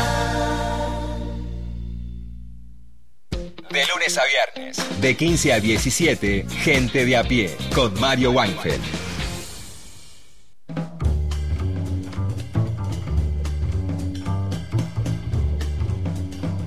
Eh, la columna es de Paula Nicolini. Pero la hacemos entre los dos. La hacemos entre Hagámosla los dos y entre ella los me dos. manda al frente a mí, favor, qué sé yo. Entonces, te lo pido. Es decir, traslado de la capital a Viedma es una de las iniciativas notables, asombrosas, que no eran promesas, hasta donde recuerdo, si no fue, si fue promesa de campaña no lo recuerdo, y en todo caso no fue estentoria, no fue estridente, pero fue una idea que alumbró al presidente Alfonsín y que él, en la que él tuvo una inmensa fe. Él tenía una inmensa fe, ya iremos recorriendo cuánto y por qué. Pensó que cambiar el, el lugar, el sitio, la sede de la capital de los argentinos tenía muchas significaciones.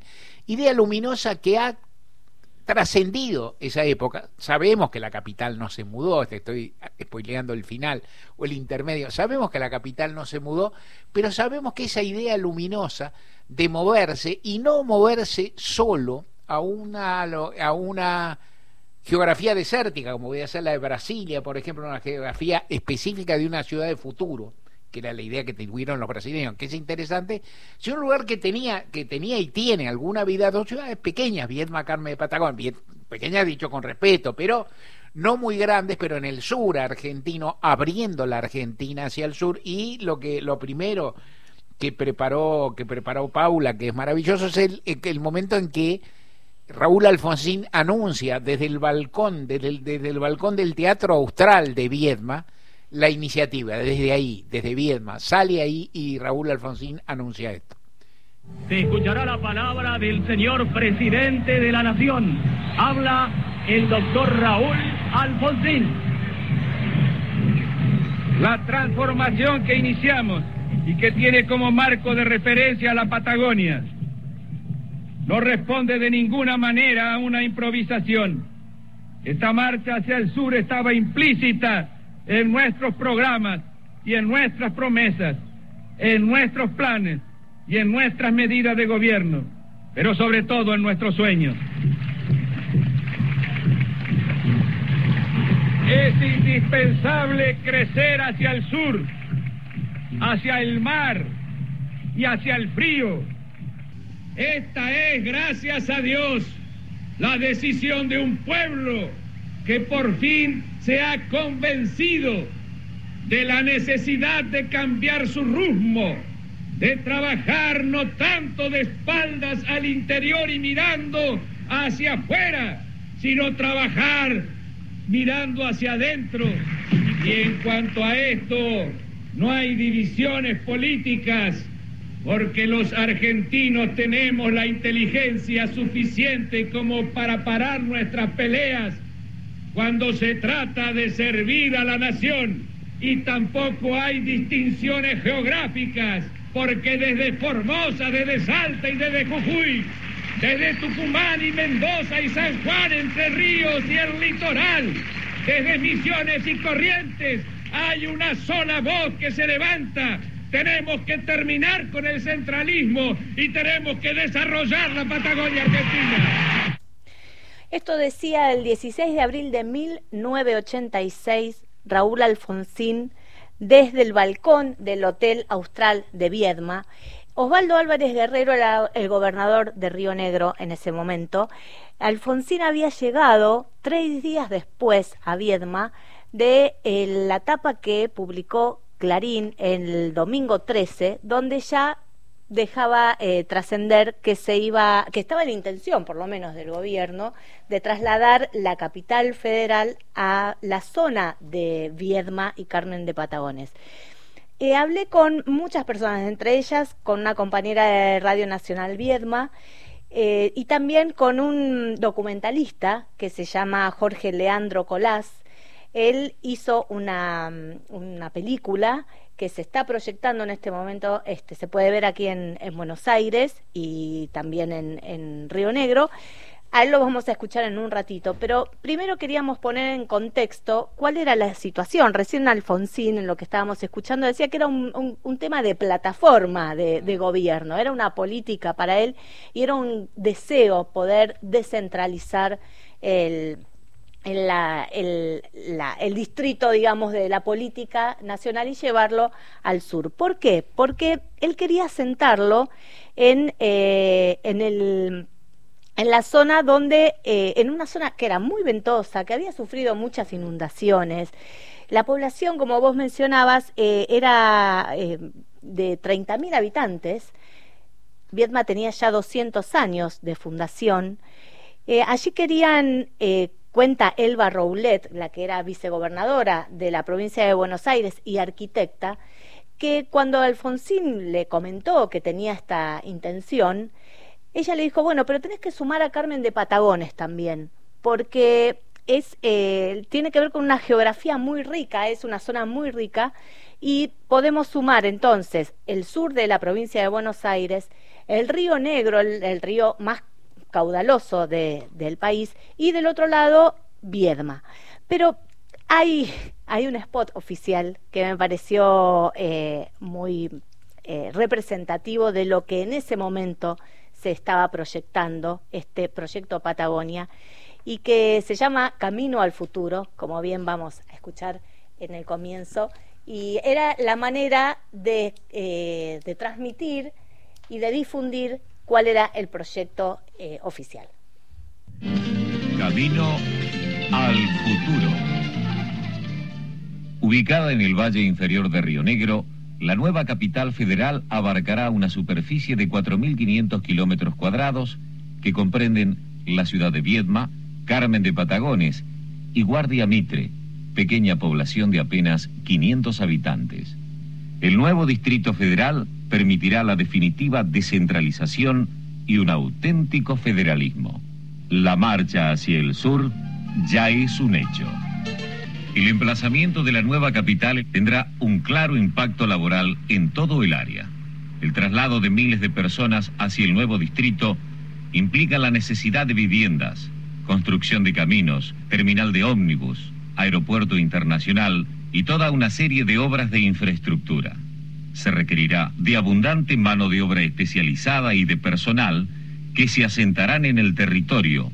Hoy, Carmen de Patagones y Viedma se convertirán en la piedra fundamental de la fundación de la Segunda República. Camino al futuro.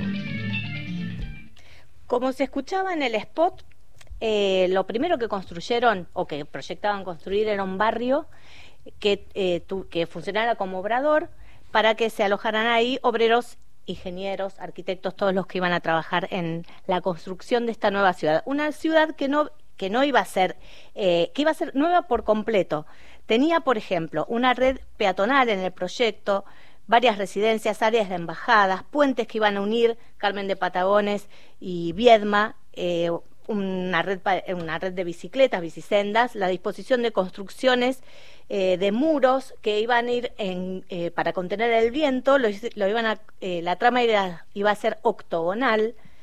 También, esto es infernal, eh, la calefacción central por centrales eléctricas eh, para mm, generar la energía, como en San Petersburgo funciona este, este sistema. Bueno, muchísima gente trabajando en el proyecto Patagonia. El estudio de arquitectura que estuvo al frente eh, trabajando en este proyecto era el estudio Basigalupo. Y mm, ellos tenían un eslogan que decían que no podemos decir lo que va a pasar, pero sí que queremos que pase. Todo quedó, bueno, ya sabemos al final, ya lo, comentabas, pero lo que sucedió también es que viajó, viajaron empresarios, viajaron embajadores, el presidente de Brasil, José Sarney, que fue a contar cuál había sido la experiencia de Brasilia y a darle apoyo a Alfonsín para, para que esto se concretara. Eh, muchísimo movimiento alrededor de este proyecto que comenzó el 16 de abril de 1986 y que después se fue diluyendo. eh, luego vamos a dar más precisiones. Es, es, es interesante esto que casi no se recuerda, que es, no solo hubo un anuncio, hubo una gran dinámica, hubo actividad, hubo gente que fue, se empezaron trabajos y demás. Se creía en hacerlo y luego ocurrió, vale la pena un link aparte de lo que está contando Paula, es formidable y tiene mucho dato. Lo que uno recuerda es que cuando Alfonsín, cuando se creó durante el gobierno de Alfonsín una nueva moneda, se llamó Austral. ¿No? O sea, Claro. había, había una idea y, y ahí hay, hay eh, lazos que, que uno no tiene que explorar, que es que en definitiva lo más cerca que pasó de eso fue un presidente pingüino, digamos, ¿no? En algún sentido. Pero no estamos diciendo esto, volvemos a esa época. Volvemos para escuchar a la gente que vivía ahí en la Claro. zona, eh, porque les iba a modificar absolutamente su- sus rutinas. Y imagínate que era un- una zona donde vivían 30.000 personas. Entonces eh, llegaba, llegaba el que la capital. ¿De qué manera lo, lo sentían? Escuchamos algunos testimonios. ¿Cómo se imagina la futura ciudad? Hermosa. Estimo que esto va a ser un beneficio para toda la población de- del sur argentino y aparte la descongestión del Gran Buenos Aires. Eh, muy contento, muy contento porque para mí se abre también a, a fuentes de trabajo, que es lo que más necesito. Para la Patagonia, ¿qué significa? Y una gran cosa, por lo menos va a progresar un poco la Patagonia. Un año atrás vos pensabas que se podía hacer esto por la capital federal aquí. No, no, la verdad que no. No, no teníamos ni idea. ¿Los jóvenes maragatos hablan sobre este tema? ¿Les interesa? Sí, es muy importante para el avance de la Patagonia y para nosotros mismos, que para el futuro de nuestro país, Lo- para seguir estudiando todo eso. Lo dijiste bien, para el avance de la Patagonia, no solo Viedma y Patagonia. Claro, toda la Patagonia. Sí. Suerte, chao chicos. No, chao, gracias. viva la futura capital. Bueno, gracias. Bueno, había mucho interés. Algo, algo se estaba moviendo en, en la zona. Eh, uno de los testimonios que, que también me gustaría compartir es el del hijo del entonces gobernador Osvaldo Álvarez Guerrero.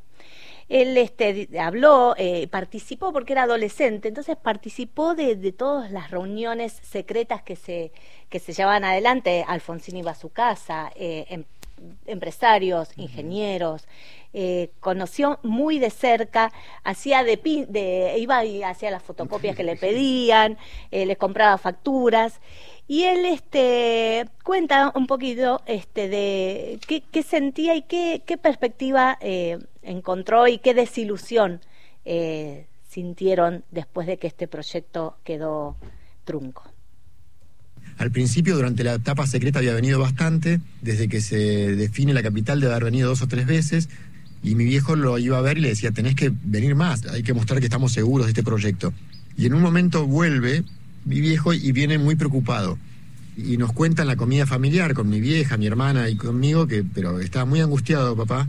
Y nos cuenta que, que lo había visto medio loco Alfonsín. Había armado una gran maqueta de la capital y había unos quilombos en el país tremendo y él como que jugaba a ordenar y le decía, flaco, ¿qué te parece si este puente, si en vez de ponerlo acá, lo ponemos más allá? Y mi viejo en ve- en vez de venir como hasta ese entonces que él veía la capital como el proyecto que, que lo sacaba Alfonsín del día a día, se preocupó, lo vio como un poco enajenado con la situación. Después finalmente en el 87 vinieron las elecciones, que se elegían gobernadores, y fue una derrota catastrófica. Mi viejo estaba escuchando la radio en la cocina de la residencia, no había nadie, estábamos los dos solos, y est- estaba con una tristeza enorme y recibiendo llamados, ganamos en, en Choel Choel, perdimos en Roca, eh, enorme derrota en- en Mendoza. Y ese día se terminó el proyecto de la capital. No había forma de. El peronismo no apoyaba y no había forma de sacar adelante ese proyecto con una derrota tan grande. Apenas para recordar esas elecciones que la suba gobernador Antonio Cafiero recuperó la provincia de Buenos Aires para el peronismo. José Octavio Bordón recuperó Mendoza para el peronismo. Jorge Busti recuperó Entre Ríos para el peronismo. Estoy comiendo alguna, pero con esa sola se dio vuelta el mapa político. Fue una, una, una elección muy desdichada para el radicalismo en un momento muy difícil. El radicalismo efectivamente ganó las elecciones en solo dos provincias, en Río Negro y en Córdoba. En Río Negro, Horacio Masachesi fue electo gobernador. Y este, bueno, vamos, es, es enorme esto, la verdad que le, le- le tendríamos que dedicar un rato más, quizás este, en otra ocasión, pero por ahora contarles que, eh, como les anticipaba Leandro Colás, mucho del material que escuchamos hoy viene de este material que él me compartió, que es el documental Viedma, la capital que no fue. Y lo, lo quiero escuchar a él, quiero compartir lo que, lo que conversamos, porque él es de es viedmense, es difícil el, el, el nombre viedmense, vive hace años acá en la ciudad de Buenos Aires, pero cada vez que le preguntan de dónde es, dice, eh, sí, claro, sos de la, de la capital que no fue. Entonces digo, es evidente que tengo que hacer eh, un documental. Sabía que esta temática en algún momento eh, la iba a tener que encarar, sabía que en algún momento iba a hacer un largometraje documental sobre el traslado de la capital a Vietma y fue ahí que empecé a tener primero charlas informales con vecinos, conocidos, familiares, aquellos que fueron un poco testigos y protagonistas ¿no? de aquellos años que sacudieron eh, tanto a Vietma como a Patagones como a Guardiamitre, un poco los tres ejes de este nuevo distrito federal. Y a partir de esas primeras charlas fue que dije, bueno, hay que hacer una película, hay que contar esta historia y contarla más que nada desde, desde el lugar, ¿no? contarla desde Vietma y desde sus alrededores para tener un poco noción de cómo fueron esos años en, en aquel lugar y de cómo todo cambió un poco desde aquel entonces.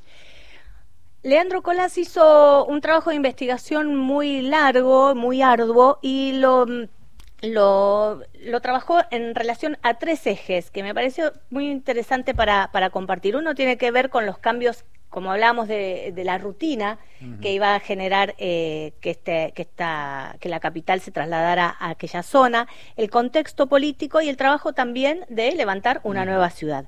Estos son los ejes entonces de esta investigación que hizo.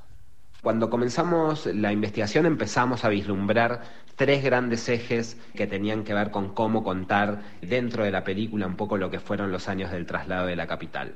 Por un lado el eje político que tenía que ver con gobernadores, diputados, intendentes, que, que fueron parte de- del proyecto político que intentó trasladar la capital hacia Vietma y hacia la región. Un segundo eje que tenía que ver con lo arquitectónico.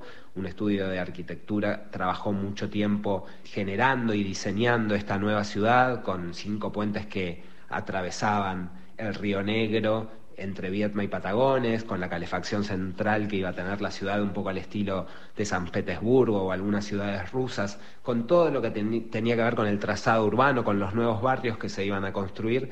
Entonces ese era un segundo eje que nos parecía muy atractivo y del que encontramos mucha documentación. Y después había un tercer eje que cuenta la película que tiene que ver con lo social, ¿no? Con los vecinos y vecinas que llegaron a Vietma tras el anuncio de Alfonsín de traslado de la capital, buscando un futuro mejor, buscando un trabajo en, la construcción de esta nueva ciudad, y también con los vecinos, los locales, los clásicos, los históricos, que muchos de ellos no estaban de acuerdo con el cambio que iba a generar esta nueva capital en su lugar, ¿no? Gente a la que le iban a expropiar sus terrenos para construir los nuevos edificios públicos, o gente incluso que directamente no quería perder un poco la calidad de vida de Vietma como pequeña ciudad administrativa, con su vista al río, con su hora de la siesta, con sus escapadas al mar. Entonces, un poco en esos tres ejes nos parecía interesante que la película contara lo que fueron aquellos años para Vietma, Patagones, Guardiamitre y para toda la región que iba a ser afectada por este nuevo distrito federal. Viedma, la capital que no fue, se llama el, el documental de Leandro Colás. Se estrenó en Bafisi este año, se puede ver el viernes, este viernes a las 7 de la tarde, el domingo a las 5 de la tarde en el, en el Cultural San Martín, ahí en Sarmiento y Paraná. Eh, era muy chico, Leandro, cuando, cuando pasó esto y eh, tenía apenas nueve años. Lo, lo contamos, Pepe, dale. Yo era bastante chico en la época en que se anunció el traslado, tendría unos nueve años, así que tengo algunos recuerdos vagos de aquel tiempo, de, de, cierto, por un lado, orgullo por el hecho de que Viedma, tu ciudad, iba a ser la capital de todos los argentinos. Por otro lado, también recuerdo un poco la incertidumbre, ¿no? ¿Qué iba a pasar? ¿Cómo iba a ser? ¿Cómo se iba a, a ver afectado un poco el mundo de los adultos, de los trabajos, de, de la rutina, la cantidad de gente alrededor? Como que eso también estaba muy presente. Y un poco esas tensiones son las que están incluso hoy, con el paso del tiempo, con haber hecho la película. Todavía el día de hoy hay gente que me dice hubiera estado bueno para el país, hubiera sido un país más federal, descentralizado, pero por un lado menos mal que, que, la gran ciudad, que la gran capital no llegó a este, a este lugar, ¿no? Como que seguimos teniendo una, una región tranquila, eh, apacible, disfrutamos de la naturaleza, del río y del mar, y posiblemente todo eso con la llegada de la gran capital se hubiera perdido.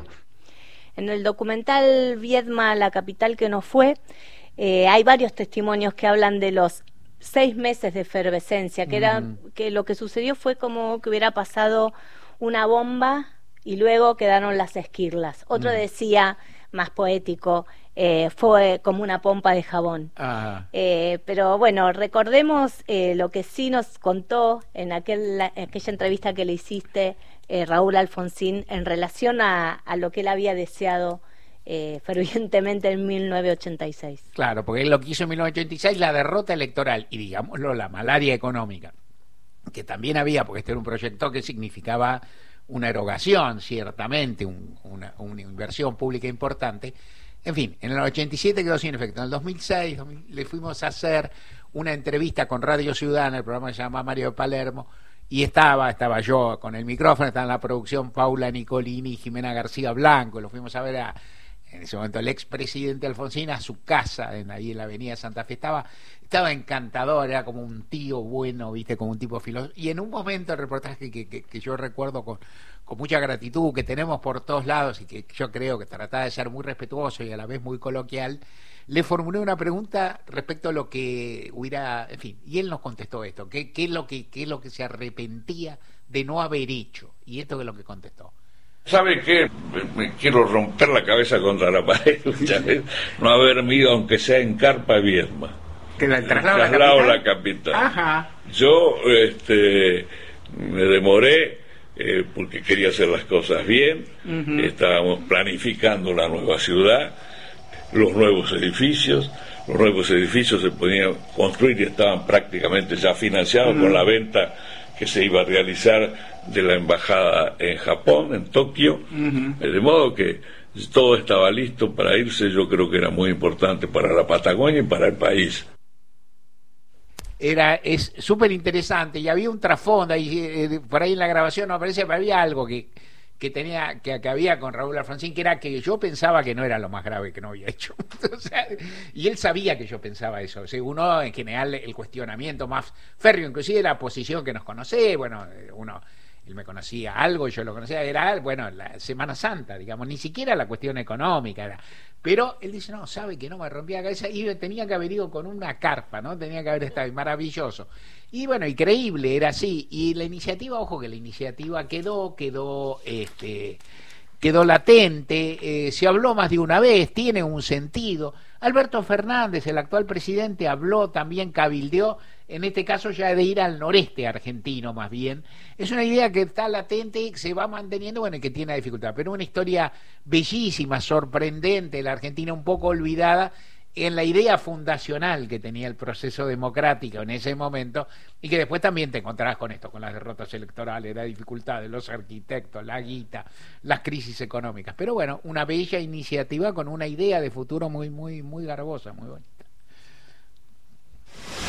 Gente de a pie. Hasta las 17. Con el plan de pago de deuda previsional, ahora es más fácil jubilarte. El trámite es simple, gratuito y no necesitas intermediarios. Conoce más en www.anses.gov.ar. ANSES, en cada etapa de tu vida. Argentina Presidencia. Pequeños grandes hábitos. Sacar la basura de 19 a 21 horas y dejarla en bolsas cerradas dentro del contenedor negro o gris son pequeños hábitos que podemos sumar para empezar a generar grandes cambios. Juntos podemos construir un futuro mejor. Conoce más en buenosaires.gov.ar barra Ciudad Verde. Brazos abiertos. Buenos Aires Ciudad. Más de 250.000 trabajadores y trabajadoras dejarán de pagar el impuesto a las ganancias. Y detrás de ese dato, siguen creciendo el consumo y la inversión en Argentina. Conoce más en argentina.gov.ar barra primero la gente. Ministerio de Economía. Argentina Presidencia. Ombu, inversión tecnológica en calzados de seguridad. Ombu, caminamos el futuro. Calzados Ombu, nuestro liderazgo a tus pies. Empezamos a irnos rapidito, mañana volvemos, mañana volvemos eh, a estar acá en Radio Nacional. Ahora Graciela Almada presenta el tema de salida. Y entre paréntesis, no me diga que no cumplimos, porque cumplimos. ¿Qué columnistas tiene el programa? Madre ¿no, Almada? ¿Qué columnista? Por supuesto. ¿Cómo sabés esto que has estado acá? Qué orgullo, por supuesto. Nos vamos a despedir aquí en Gente de a pie con la música y la presencia de Pasión Vega, haciendo la canción de las noches perdidas.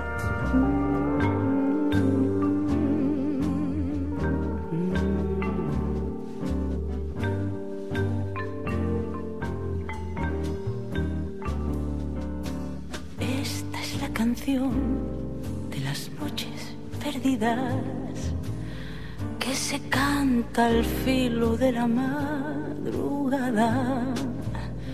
con el aguardiente de la despedida. Por eso suena tan desesperada y ven a la canción de las noches perdidas. Si sabes que todo sabe a casi nada, acarreran los leotardos de la vida a bola de alcanfor dormida en la almohada y